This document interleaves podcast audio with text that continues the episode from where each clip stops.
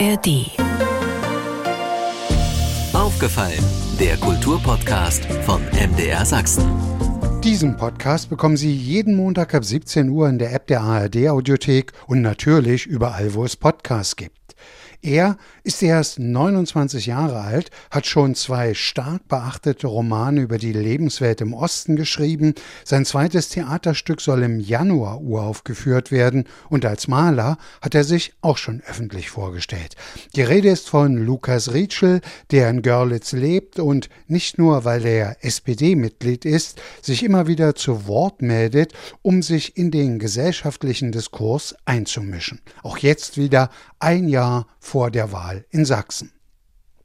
Ich bin Andreas Berger und rede im Podcast über sächsische Kultur von A wie aufgefallen ist uns bis Z wie zuhören, was andere denken. Die Zeit für schöne Worte ist vorbei. So hat der in Görlitz lebende Schriftsteller Lukas Rietschel kürzlich einen Artikel überschrieben für die Frankfurter Allgemeine Zeitung, in der er sich damit beschäftigt, wie er die politische Situation in Deutschland sieht, so ein Jahr ja auch vor der Landtagswahl in Sachsen. Mit ihm bin ich jetzt im Internet verbunden. Zunächst schönen guten Abend, Lukas Rietschel. Schönen guten Abend, hallo. Lukas, zuerst mal gefragt, Sie sind ja in diesem Jahr, haben Sie endlich Ihr Stipendium in den USA antreten können. Hat da, sagen wir mal, die Ferne den Blick auf die Heimat noch politisch geschärft? Also es ist immer gut, eine Distanz reinzubringen zum sozusagen zum untersuchten Objekt. Das hilft immer ich habe sehr, sehr viel Zeit mit Schreiben verbracht und wenig in der Sonne. Es gab auch erstaunlicherweise viel weniger Sonne als in Deutschland. Es waren sehr regnerische Tage, so ziemlich die regnerischsten seit Wetteraufzeichnungen in Kalifornien. Aber das tut immer gut. Das tut immer gut, bis auf einen Moment, da wurde ich während einer Vorstellungsrunde oder eines Open Houses, also wo sozusagen ich und die anderen Mitstipendiaten unsere Projekte so vorgestellt haben, dann angesprochen von einem Mann, der hatte seine zwei Kinder dabei. Wir standen dann draußen auf der Terrasse, schaute so auf den Ozean und die Sonne ging unter im im Garten ein paar Kolibris, also schöner könnte es gar nicht sein. Und dann nahm der so seine zwei Kinder und zeigte auf mich und sagte, guck mal Kinder, so, so sieht ein Ossi aus, das sind die. Und ich, und ich war völlig perplex, weil ich, ich überhaupt nicht verstanden habe, was, was das für eine Situation ist und habe mich darüber so aufgeregt, also auf, auf ganz vielen Ebenen, dass da also im, selbst im Ausland jemand kommt, mir das vorhält, also muss man dazu sagen, der ist wohl aus, aus Hamburg und vor langer Zeit ausgewandert und so weiter. Und wie er dann anfing, mir zu erklären, wie er also auf den Osten blickt und wie er dort schon mal war, irgendwie vor 30, 40 Jahren und wie er das wahrgenommen hätte. Also das war so absurd, dass das im Grunde genommen all meine Arbeit nochmal anders wieder aufgeworfen hat. Und selbst wenn ich ganz viel Abstand davon gesucht habe, tauchte das da und da ausgerechnet wieder auf. Völlig seltsame, skurrile Situationen. Aber das heißt, selbst wenn ich die Distanz versuche einzunehmen, in Kalifornien war das dann doch nicht so einfach herzustellen. Ja. Aber wie will man sie rein äußerlich als Ossi identifizieren? Der wusste dann schon genau, da steht mir der Lukas Rietschel, der junge Schriftsteller aus Sachsen, gegenüber. Wir haben unsere Projekte da vorgestellt und natürlich habe ich damit eingeleitet, dass ich auch sagte, das ist meine bisherige Arbeit und damit beschäftige ich mich. Also natürlich habe ich ihm irgendwie auch das Fenster geöffnet dahingehend, aber da muss er noch lange nicht dann zu einem Zootier machen, denn so habe ich mich gefühlt. Also wie jemand, der da gerade von außen betrachtet und beobachtet wird und auf dem man so zeigen kann, fand ich auch einfach frech. Es war auch unverschämt und nur weil ich ich das sozusagen zu meiner künstlerischen Arbeit mache, heißt das ja noch lange nicht, dass ich das bin, dass mich das ausmacht oder wie Sie es schon sagen, dass man das an irgendwelchen Äußerlichkeiten gar festmachen könnte. Das war sehr seltsam. Also das Haus hat gut darauf reagiert. Er wurde für die nächsten Veranstaltungen nicht mehr eingeladen. Ist wohl schon vorher unangenehm mehrmals aufgefallen. Insofern, aber das macht ja dann doch was mit einem und mit, mit meiner Arbeit. Die Distanz ließ sich dann nicht so gut einhalten in dem Moment. Aber wenn ich mal so pauschal fragen kann, aufgrund der Zeit, die Sie jetzt in Los Angeles gewesen sind und dort so den Alltag in Amerika beobachtet haben und dann wieder hier zurück nach Deutschland kommen, wo treten die Widersprüche krasser im Alltag auf? In Deutschland oder in Amerika? Ich bin es einfach nicht gewöhnt in den USA an, an ein Land, das so aufs Auto fixiert ist, was sich nicht vermeiden lässt bei der Größe und dieser, dieser riesigen Fläche, die dieses Land zur Verfügung hat. Das hat mich erstmal völlig überrumpelt. Ich bin da auch sehr naiv rangegangen, also mit meinem sehr kleinen, geistigen, vielleicht in dem Fall europäischen Verständnis von wie eine Stadt funktioniert und habe dann mich mit den anderen getroffen, saßen in der Küche und sagten, heute fahren wir mal in die Stadt. So nach dem Motto, da gibt es irgendwo eine Altstadt oder einen Stadtkern und da kann man, wenn man den erreicht hat, sich zu Fuß weiter bewegen und kann dann in Cafés und Museen und was auch immer. Das funktioniert nicht in Los Angeles. Diese Stadt ist nicht so konzipiert, das geht's nicht. Und das war für mich eine, eine Herausforderung schon mal. Also eigentlich war das die, die deutscheste Art von Urlaub oder von, von Fernreiseziel, die ich hätte unternehmen können, weil ich jeden Tag planen musste, wann will ich wo sein, wo will ich danach hin, wie viel Zeit brauche ich dazwischen und wann stehe ich im Stau. Also da war nichts mit La Dolce Vita und, und ich, ich lasse mal das, das Leben auf mich zukommen. Das überhaupt nicht. Und natürlich bin ich auch nicht an dieses dann doch sehr kapitalistische System gewöhnt. Also das Erste, was man uns sagte, war, ruft auf keinen Fall den Rettungswagen. Wann immer ihr den bestellt, kostet er 15.000 Dollar. Da seid ihr noch nicht im Krankenhaus und da seid ihr noch nicht mal behandelt worden. Das ist schon in dieser Form, auch in dieser fast schon Perversion etwas, was ich nicht kenne, nie kennengelernt habe. Und das führt dann eben dazu, dass tagsüber immer mal wieder so Hubschrauber über die Villa flogen. Und das waren dann die Superreichen von den Nachbargrundstücken, die keine Lust auf den Stau hatten. Die sind dann einfach von ihrem Haus zum Flughafen geflogen.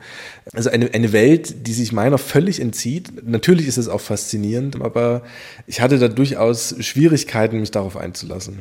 Aber gerade deswegen frage ich ja auch die Politik anbetrifft, wie man es wahrnimmt im Alltag. Man, man, man liest ja ständig wieder, wie Trump versucht, sich wieder in Stellung zu bringen.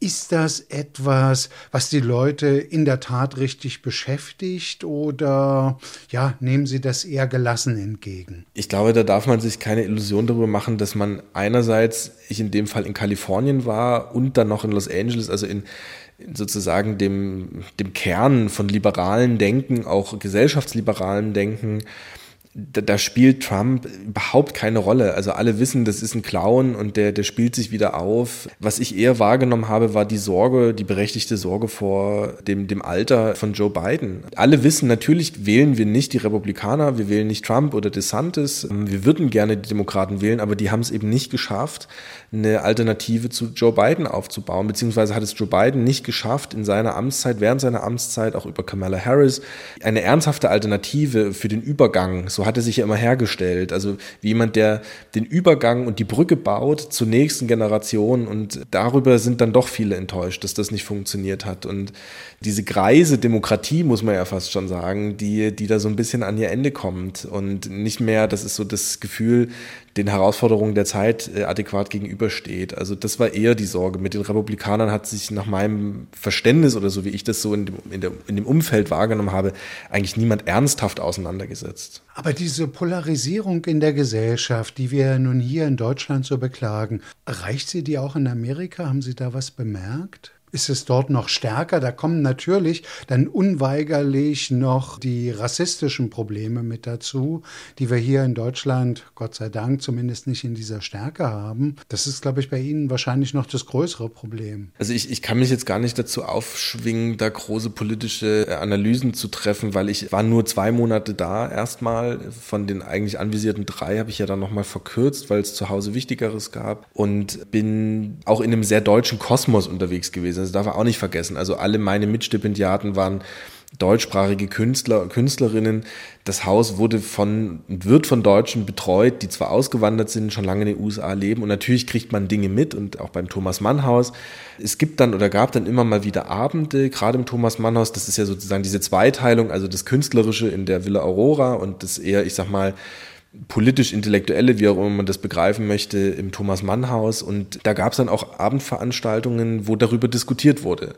Und was ich wahrgenommen habe, ist, dass sich dort vor allem Menschen getroffen haben mit viel Geld, mit viel Einfluss, also auch einem, einem hohen, nicht nur finanziellen Kapital, sondern auch kulturellem Kapital. Das ist eine Ebene, die man oft mitdenken sollte, wenn man von der jeweiligen Sprecherposition ausschaut Und die haben sich darüber Gedanken gemacht, wie kriegen wir denn jetzt die Leute in Anführungsstrichen wieder zur Demokratie? Und allein schon die Art und Weise, wie über die Leute geredet wurde, also über wie kriegen wir denn die anderen wieder ins Boot geholt, das zeigte mir eigentlich schon, dass dass dieser, der sogenannte Riss oder wie man das auch nennen möchte, der ist auch in den Köpfen da, der ist auch in den, in den Milieus ist der schon längst vorhanden und zementiert. Also natürlich geben die sich alle Mühe, die anderen in Anführungsstrichen wieder zu erreichen und die Hände zu reichen und dass man also wieder Konsens herstellen kann aber die Methoden und wie sie das machen wollen, ist eigentlich total, total blass. Also, weil dazu müsste gehören, dass sie selber reflektieren,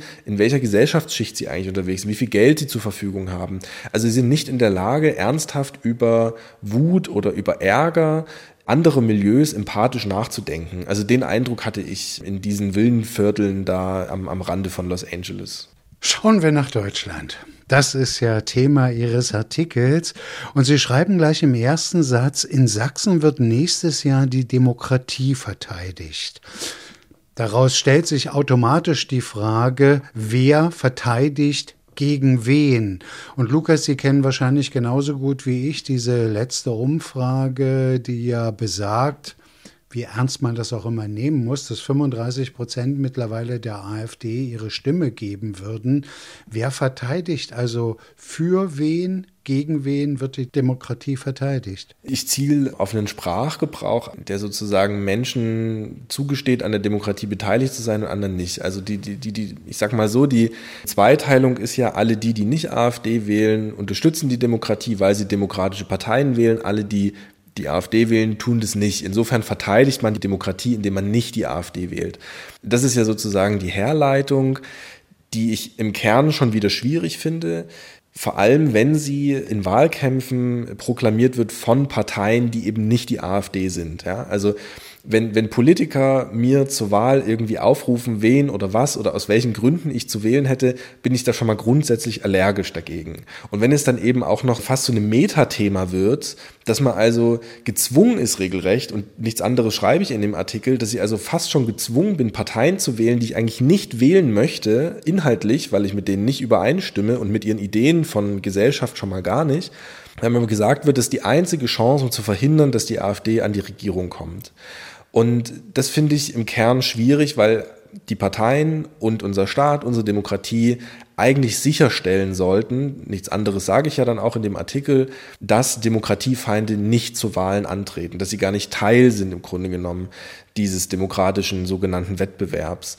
Und was dabei eben verkommt ist, und deswegen gibt es eigentlich Parteien, dass man sich mit deren Ideen auseinandersetzt, mit deren Vorstellungen von Zukunft für die nächsten Perioden, die sie da gewählt werden wollen, und das verkommt alles zu einem, zu einer, einer Grundsatzdebatte von wer wählt wen und wer schützt dann wie die Demokratie. Das ist im Grunde genommen, ich habe es jetzt ausgeführt, in, kurzen Sätzen diese Einleitung, für die ich mich da entschieden habe und die mich eben gerade hier in Görlitz schon auch ärgert, weil ich habe es ja dann auch aufgeführt im Text, diese sogenannten Wahlkämpfe um die Demokratie jetzt schon mehrfach mitgemacht habe. Das war bei der Bürgermeisterwahl hier, das war bei der Landratswahl hier, das war bei der Europawahl und das wird eben jetzt auch wieder bei den Landtagswahlen so sein, dass ich gezwungen war, so zu wählen oder nicht zu wählen. Klar liegt das auch an mir, ich habe da ja eine freie Entscheidung.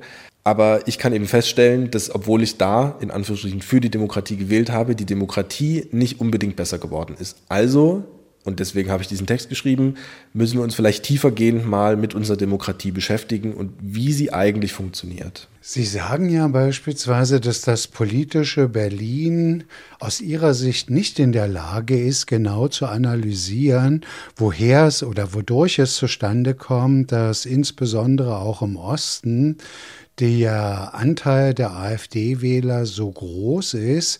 Und Sie sagen, der Fehler besteht darin, dass immer im Grunde genommen versucht wird zu erklären, weil sich eben ihr Leben komplett verändert hat und weil sie eben geringere Löhne und Vergleichbares als die Leute im Westen haben. Deshalb sei das so. Sie sagen, das ist aber nur ein Teil der Wahrheit. Was ist der andere Teil? Ich habe einfach versucht herauszukristallisieren, dass wir mit unseren ich nenne es dann sozioökonomischen Ansätzen vielleicht ein bisschen an Grenzen geraten. Also ich nehme mich da ja auch selber mit in die Pflicht. Ich habe versucht, mich da auch ein bisschen zu reflektieren, weil ich genauso dazugehöre und sage, na okay, also ich habe in den letzten Jahren die, die Unzufriedenheit vieler AfD-Wähler und noch nicht AfD-Wähler damit begründet, dass einfach in diesem ganzen Wiedervereinigungsprozess und durch den Neoliberalismus Entfremdungserscheinungen eingetreten sind, Vereinzelungserscheinungen, wie auch immer, die die Leute unzufrieden gemacht haben.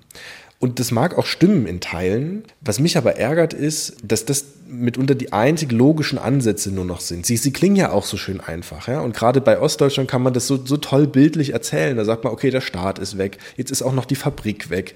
Und das Dorf gibt's nicht mehr so richtig. Und den, den Sportverein und so weiter. Es ist alles weg. Also wie, wie schauen wir auf diese Menschen, über die wir da reden, eigentlich über Kinder, denen man das Spielzeug weggenommen hat. Das ist so ein bisschen, ich, ich vereinfache jetzt, ja, also das ist so ein bisschen, wie es, wie es meiner Meinung nach die letzten Jahre im Diskurs besprochen wurde.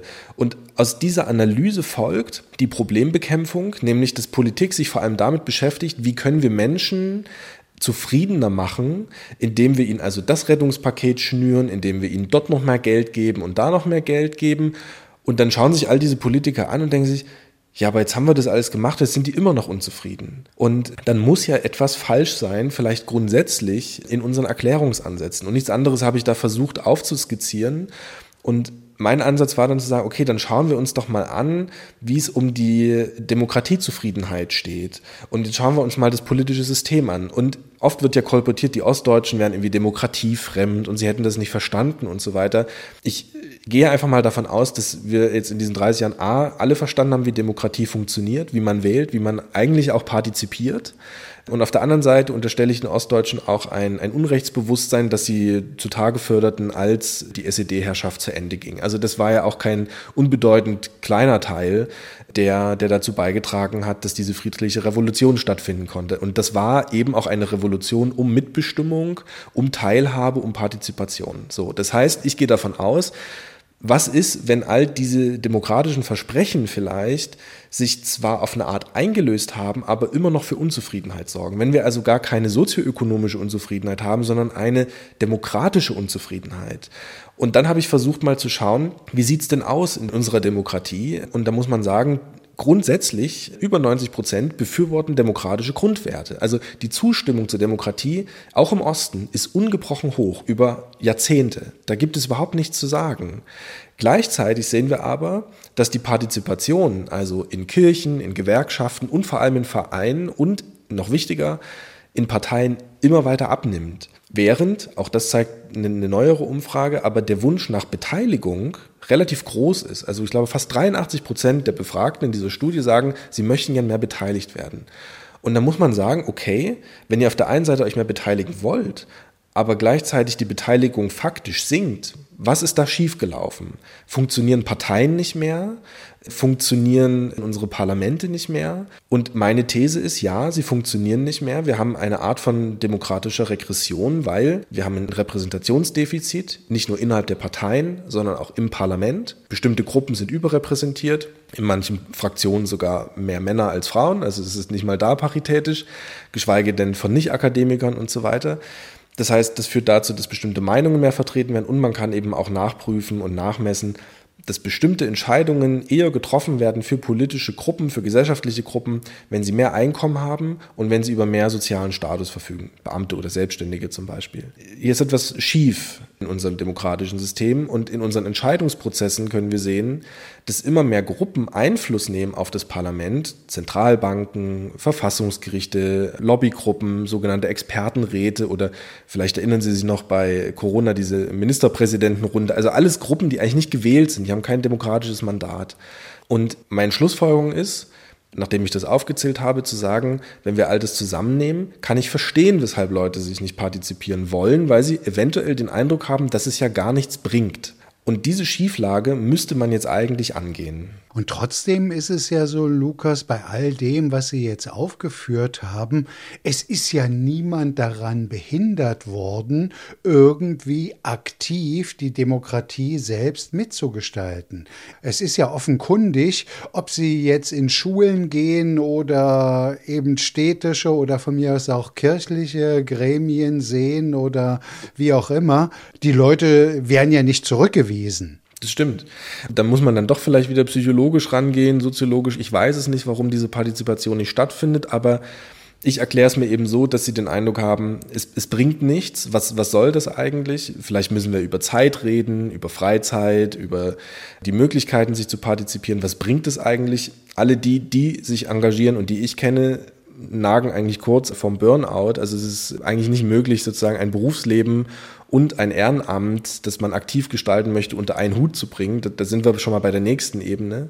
Und deswegen war mein Vorschlag, auch wenn er vielleicht sehr einfach gedacht ist, aber zu sagen, dann, dann führen wir eine Art verpflichtende Partizipation ein, zumindest auf lokaler Ebene und sagen, wir machen eine Art Parlamentsbesetzung in den Stadträten und in den Kreisräten über Losverfahren das ist auch gar nicht so neu. Also das wurde in der griechischen Antike genauso durchgeführt. Dort hätte man sich geweigert, an, an eine repräsentative Demokratie zu glauben, weil man davon ausgeht, dass man seine Stimme nicht auf jemand anderen übertragen kann. Aber da muss man sagen, sprechen wir einfach über andere Ebenen von, wie gestalten wir unser Miteinander. Das heißt, ich glaube nicht, dass es funktionieren könnte und es ist mehr oder weniger erwiesen, dass also diese Art von demokratischer Pflicht über Losverfahren auf einem Landesparlament oder gar auf, eine, auf einer Bundesebene funktionieren können. Also das müssen relativ überschaubare Gruppen sein. Und ich glaube, dass das etwas bringen könnte, weil wir lernen etwas über, über demokratische Prozesse und wir haben eine, eine Mitbestimmung vor Ort, da wo die Leute ich, ich sage mal so, Experten ihrer eigenen Umwelt sind. Und das schließt natürlich überhaupt nicht aus, dass man sich dort dann zu Fraktionen zusammenfindet und dass da auch Menschen dabei sind, die eine Parteizugehörigkeit haben, warum auch immer. Aber was wir auf dieser Ebene zumindest beheben können, ist unser Repräsentationsdefizit, unser gesellschaftliches Gleichgewicht und unsere Mitbestimmung in demokratischen Prozessen. Und ich halte das für nicht verkehrt, vor allem wenn man dann noch bedenkt, dass eigentlich die kommunale Ebene die wichtigste ist in unserem gesellschaftlichen System, in unserem politischen System da durch die Europäische Union eine Ebene dazugekommen ist, die eigentlich den Bundestag fast schon wieder unnötig macht. Die haben also mit ganz vielen europäischen Verordnungen zu tun, die mehr oder weniger durchgewunken werden. Man kann das sehen, der Bundesrat gewinnt ein bisschen an Entscheidungsgewalt, wenn der Bundestag eigentlich einen verliert. Das sind aber andere politiktheoretische Debatten. Auf jeden Fall, die Kommune wird immer das wichtigste Zentrum sein, weil dort wird Politik umgesetzt und dort Menschen einzubinden, verpflichtend einzubinden. Ich schlage ja vor, dass man das einmal machen muss in seinem Leben, dann macht man das für vier Jahre.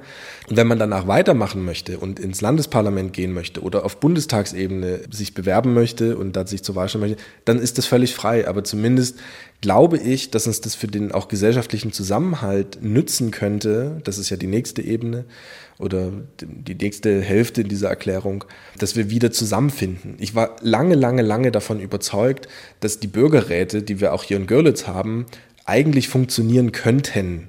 Um sie da kurz einzubinden, also wir haben hier in Görlitz Bürgerräte, die sind jeweils auf den jeweiligen Stadtteil ausgegliedert und pro Einwohnerin in diesem Stadtteil gibt es dann ein Euro. Und mit diesem Budget darf dann der Bürgerrat entscheiden, was gemacht wird. Und alle Bürger und Bürgerinnen in diesem Stadtteil können also Ideen vorschlagen und der Bürgerrat entscheidet dann darüber. Das sind jetzt aber Abstimmungen über Parkbänke. Das sind Abstimmungen über die Begrünung von einem Kreisverkehr und so weiter. Und das ist gar nicht schlimm, das ist auch gut. Und ich dachte immer, da kommen dann Leute zusammen, das sind nicht politische Themen, hier sind sie gezwungen, einen Konsens zu finden, aber es zeigt sich, auch hier treffen sich eigentlich nur die sowieso schon Engagierten und denen fehlt dann die Energie für, die, für das andere Engagement. Also nicht mal das funktioniert. Und vielleicht ist es eben auch zu wenig politisch für so ein Engagement. Vielleicht wäre es einfach nett, ein niedrigschwelliges Engagement hinzustellen für wirkliche Themen, die wirklich etwas bewirken, mit einer, ja, einfach niedrigschwellig. Und ich glaube, das Niedrigschwelligste ist, wenn Sie einen Brief haben und in dem dann steht, Sie sind verpflichtet, für die nächsten vier Jahre an den Sitzungen des Stadtrats teilzunehmen und Entscheidungen zu treffen für unser aller Gemeinwesen. Fände ich in Ordnung. Und dann sind wir übrigens wieder bei den USA, wo es ja diese geschworenen Gerichte gibt. Das heißt, dort passiert genau das, nicht auf parlamentarischer Ebene, sondern in der Justiz, also dass sie gezwungen werden, an einem geschworenen Gericht teilzunehmen und das müssen sie, das müssen sie ableisten. Ansonsten kann es passieren, dass sie eine hohe Geldstrafe zahlen müssen oder sogar ins Gefängnis kommen und dann entscheiden sie mit anderen Geschworenen über Recht und Unrecht in dem Fall, was ich für sehr viel gravierender finde als demokratische Prozesse. Aber genau, das gibt es. Also Länder praktizieren das auf unterschiedlichen Ebenen, aber mein Ansatz ist eben zu sagen, vielleicht sind die Zeiten von von Freiwilligkeit vorbei. Vielleicht müssen wir zu einem gesellschaftlichen Zwang auch mal übergehen und mehr verlangen dürfen, auch als Demokratie und als Staat, als dass Leute freiwillig zu einer Wahl gehen und Steuern zahlen. Das muss man vielleicht auch mal sagen, weil ich das immer wieder höre. Steuern zahlen ist kein politisches Engagement. Ja? Also es reicht nicht, wenn Sie sagen, na ja, aber ich habe ja hier die Straße mitfinanziert.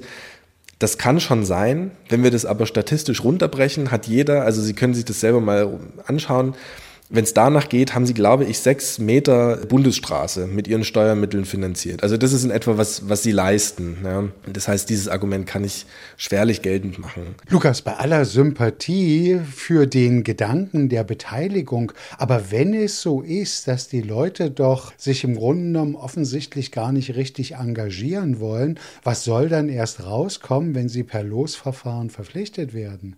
Ich glaube, da muss man eben aufpassen. Also sie wollen beteiligt werden. Das, das zeigen eigentlich alle Umfragen, dass Menschen gerne beteiligt werden wollen, dass sie gerne teilhaben möchten an dieser Demokratie und das soll dann möglichst auch über Wahlen hinausgehen.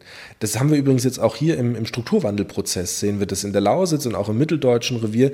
Die Leute wollen gern beteiligt werden in diesen Prozessen. Aber was passiert, wenn sie sich beteiligen? Und das ist eben ein, ein strukturelles Problem, dass sie, dass sie daherkommen, eine Idee einbringen und am Ende kommt wieder irgendeine Expertengruppe oder dann kommt irgendein Bürgermeister, der aus seiner Schublade eine Idee zieht, die vor langer, langer Zeit schon mal da drin war, aber sich leider nicht finanzieren ließ und jetzt durch den Strukturwandel hat er das Geld dafür. Das heißt, das sind doch Ermüdungserscheinungen. Also das ist eine Art von Pseudopartizipation, die, die wir eigentlich in unserer Gesellschaft ermöglichen, die aber am Ende gar nicht richtig demokratisch ist. Also Sie, sie, haben eine Idee, Sie wollen was einbringen und dann sollte es möglich sein, dass Sie das, dass Sie das hinkriegen. Und da meine ich jetzt nicht sowas wie, wie Volksentscheide oder sowas. Also das, das, darüber könnte man ja auch noch sprechen. Ne? Es gibt ja auch Möglichkeiten in der sächsischen Verfassung, die das ermöglichen. Aber das ist eine ganz andere Ebene, weil wir auch hier sehen können, in der Schweiz zum Beispiel, wir haben ja, es gibt für alles Daten.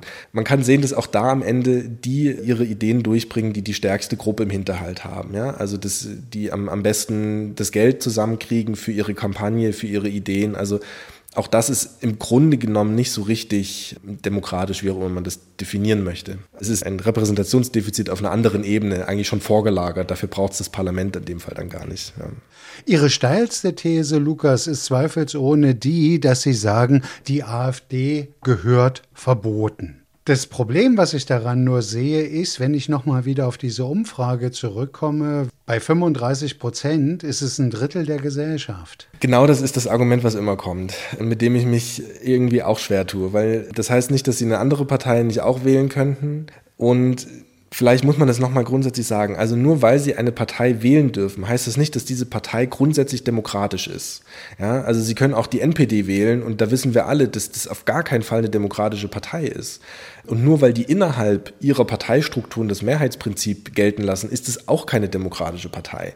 Wir wissen von der AfD, dass sie diese Demokratie eigentlich abschaffen möchte. Wir wissen, dass, dass jemand wie Björn Höcke gerichtlich sicher als Faschist bezeichnet werden darf. Teile dieser Partei werden vom Verfassungsschutz beobachtet. Und trotzdem lassen wir zu, als Gesellschaft, als Staat, als Demokratie, dass, dass dieser Player mitspielen darf. Und das verstehe ich nicht. Das muss mir ehrlich mal jemand erklären. Also sind, sind wir hier naiv? Das wäre das Mindeste. Oder sind wir einfach dumm? Also sind wir dumm dabei zuzusehen, was passiert, sehenden Auges, was in anderen europäischen Ländern mit rechten Parteien geschieht. Und es ist nicht so, dass diese Parteien sich ernsthaft für das Volk interessieren würden oder sowas. Es geht immer nur darum, die eigene Macht eigentlich unendlich auszudehnen, die Opposition zu schwächen, die Gerichte zu schwächen, Demokratieförderung zu schwächen, alles das. Und das, das passiert bereits. Das ist nicht mal so, dass die erst an die Macht kommen müssen Und ich glaube, dass das auch etwas ist, was in meinem Denken das ein bisschen verändert hat, weshalb ich mich jetzt auch rausgewagt habe mit dieser These. Mir ist klar, dass in einem Umfeld wie Görlitz das nicht gerne gesehen und gelesen wird und dass das natürlich für wahnsinnige Empörung sorgt, ja. Aber wir hatten hier kürzlich eine Haushaltsdebatte und die AfD kommt daher und streicht so gut wie jedes soziale Engagement in dieser Stadt. Jeder, also da sollten Vereine beschnitten werden, die sich für benachteiligte Kinder einsetzen. Da ging es um Demokratieförderung. Das sollte alles auf Null gesetzt werden. Es ist nicht so, dass wir diese Partei erst an die Macht kommen lassen müssen, um zu sehen, was die eigentlich wollen und was die eigentlich vorhaben. Die sind nicht gut für unser Gemeinwesen. Und das ist etwas, was vielleicht auch in diesem Essay ein bisschen widersprüchlich wirkt, weil ich auf der einen Seite sage, dass Parteien zu schwach sind und es eben nicht mehr schaffen, Mitglieder zu gewinnen. Das gilt für die AfD in Teilen eben nicht mehr, weil sie es durchaus hinbekommen. Aber diese Partei, ich, ich, ich sage mal ganz drastisch, die verpestet unser soziales und unser soziales Klima. Und leider haben wir konservative Parteien wie die CDU und die CSU, die dann auch noch diesen Sprachgebrauch aufnehmen, die diese Feindbilder aufnehmen und die auf diese Art und Weise Handlanger genau dieser Verpestung werden. Und dadurch wird diese Giftwolke einfach nur noch größer und größer und größer. Und wir tun uns schwer, unsere Demokratie weiter ernsthaft zu betreiben, auch als ein Wettbewerb von Ideen. Und das führt dann zu so seltsamen Koalitionsbündnissen, die wir jetzt alle haben im Osten und die auf jeden Fall noch kommen werden. Vielleicht sehen wir demnächst in Thüringen nach der nächsten Wahl, vielleicht auch in Sachsen eine Minderheitenregierung. Und wir lassen uns das einfach gefallen, weil vom rechten Rand Leute reinpöbeln und alles, alles, alles scheiße finden, was wir machen. Und es tut mir leid, aber dann so Menschen wie Michael Kretschmer, Sie merken, ich, ich rede mich jetzt in Rage, ja, oder auch Friedrich Merz, die also dann sagen, man, man könnte die zurückgewinnen. Die haben diesen demokratischen Wettbewerb falsch verstanden. Es geht hier nicht ums Rückgewinnen. Diese Menschen und diese Partei, die spielen nicht das gleiche Spiel wie wir. Da gibt es nichts zurückzugewinnen. Es geht hier tatsächlich um die Demokratie. Und das Ärgerliche eigentlich ist, und das habe ich jetzt gemerkt bei dieser Forderung, dass das so weggewischt wird wie, naja, aber das kriegen wir doch sowieso nicht hin. Und warum müssen wir denn immer über die Demokratie sprechen? Ja? Als, als wäre das so etwas, was wir nicht alltäglich benötigen und brauchen und in diesem System wir irgendwie gut leben können. Das ist das, was mich eigentlich schockiert an, an, dieser, an dieser Diskussion danach. Denn vielleicht bin auch ich da naiv, aber wenn mir jemand sagt, naja, aber so ein Parteienverbotsverfahren, das kriegt man ja gar nicht hin, dann frage ich mich, Warum kriegen wir das denn dann nicht hin? Wir haben das doch in der Hand, das hinzukriegen. Und natürlich stört mich das, wenn das eine Partei fordert oder ein Parteivorsitzender, weil es ein bisschen wirkt wie Wettbewerbsverzerrung. Das ist mir klar. Das wirkt vielleicht unfair auf Funktionäre der AfD, wenn das von der CDU oder SPD kommt. Aber wenn das aus der Zivilbevölkerung kommt, aus der, aus der Gesellschaft heraus und als das habe ich das verstanden, weswegen ich das geschrieben habe, dann sollte das doch irgendwie möglich sein. Großes Feld. Trotzdem sage ich mal, ich finde es ja bemerkenswert, weil wenn man sich das so anschaut in den letzten 20 Jahren, es gibt ja relativ wenige Kolleginnen und Kollegen von Ihnen, die Schriftsteller sind, die so laut in die Gesellschaft treten und sagen, das ist meine Meinung, so sehe ich das.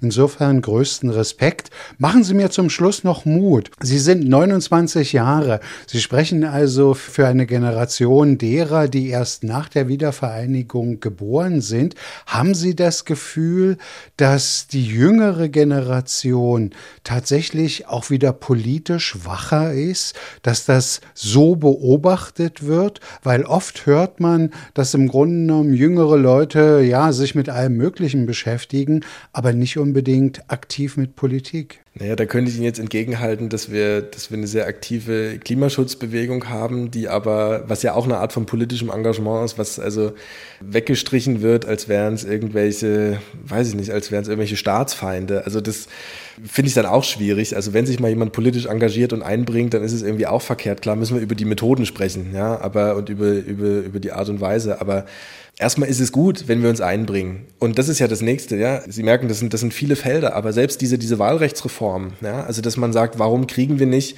das hin, dass hier Menschen ab 16 wählen können. Wir haben, das muss man sich immer wieder vorstellen, im Osten teilweise Bereiche in der Gesellschaft, da leben die über 65-Jährigen, nehmen die Hälfte des gesellschaftlichen Platzes ein und die unter 65-Jährigen, was eine viel größere Gruppe eigentlich sein sollte, sind die anderen 50 Prozent. Das zeigt ja, wie alt wir eigentlich sind, wie sich hier etwas verschiebt auch. Ja? Ich, ich will damit niemanden diffamieren, der in Anführungsstrichen alt ist, ja, aber auch hier müsste man sagen, okay, dann versuchen wir über eine Wahlrechtsreform das ein bisschen zumindest auszugleichen, weil natürlich Interessen von jungen und alten Menschen auseinandergehen. Die Frage ist, ne, also auch hier sind wir wieder beim Thema Repräsentation. Was ich sagen will, wir haben junge Menschen da und die sind engagiert, die haben Lust auf Politik, dann müssen wir sie auch irgendwie einbeziehen können.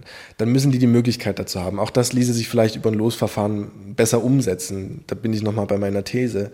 Und klar gibt es auch Menschen in meinem Alter, die, die harte Verfechter von, von rechter Politik sind. Auch das ist eine Form von Politisierung, die mittlerweile stattfindet, muss ich wahrscheinlich zulassen dann ist das so. Dann ist auch das Teil des Diskurses höchstwahrscheinlich. Aber die sind da. Sie sind nur leider statistisch in der Minderheit. Deswegen müssen wir uns vielleicht ein bisschen mehr anstrengen, denen erst recht Gehör zu verschaffen. Aufgefallen hat nachgefragt beim in Görlitz lebenden Schriftsteller Lukas Rietschel. Die Zeit für schöne Worte ist vorbei. Hat er nicht nur in der Frankfurter Allgemeinen Zeitung geschrieben, sondern ich glaube auch in unserem Gespräch jetzt hier in Aufgefallen ziemlich deutlich gemacht. Eine Frage muss ich Ihnen natürlich noch stellen. Literarisch ist da im Augenblick gerade wieder etwas im Wachsen. Sind Sie vielleicht aus Amerika wiedergekommen? gekommen, inspiriert von einer Idee? Ein neues Theaterstück ist für Görlitz jetzt angekündigt. Im Januar ist, glaube ich, Premiere. Und ein, ein neuer Roman ist im Entstehen. Das weiß ich noch nicht, wie lange das dauern wird, aber er kommt. Ich bin jetzt bei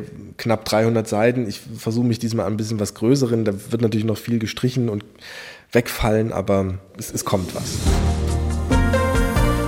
Soweit der aufgefallene Podcast von MDR Sachsen mit dem in Görlitz lebenden Schriftsteller Lukas Rietschel.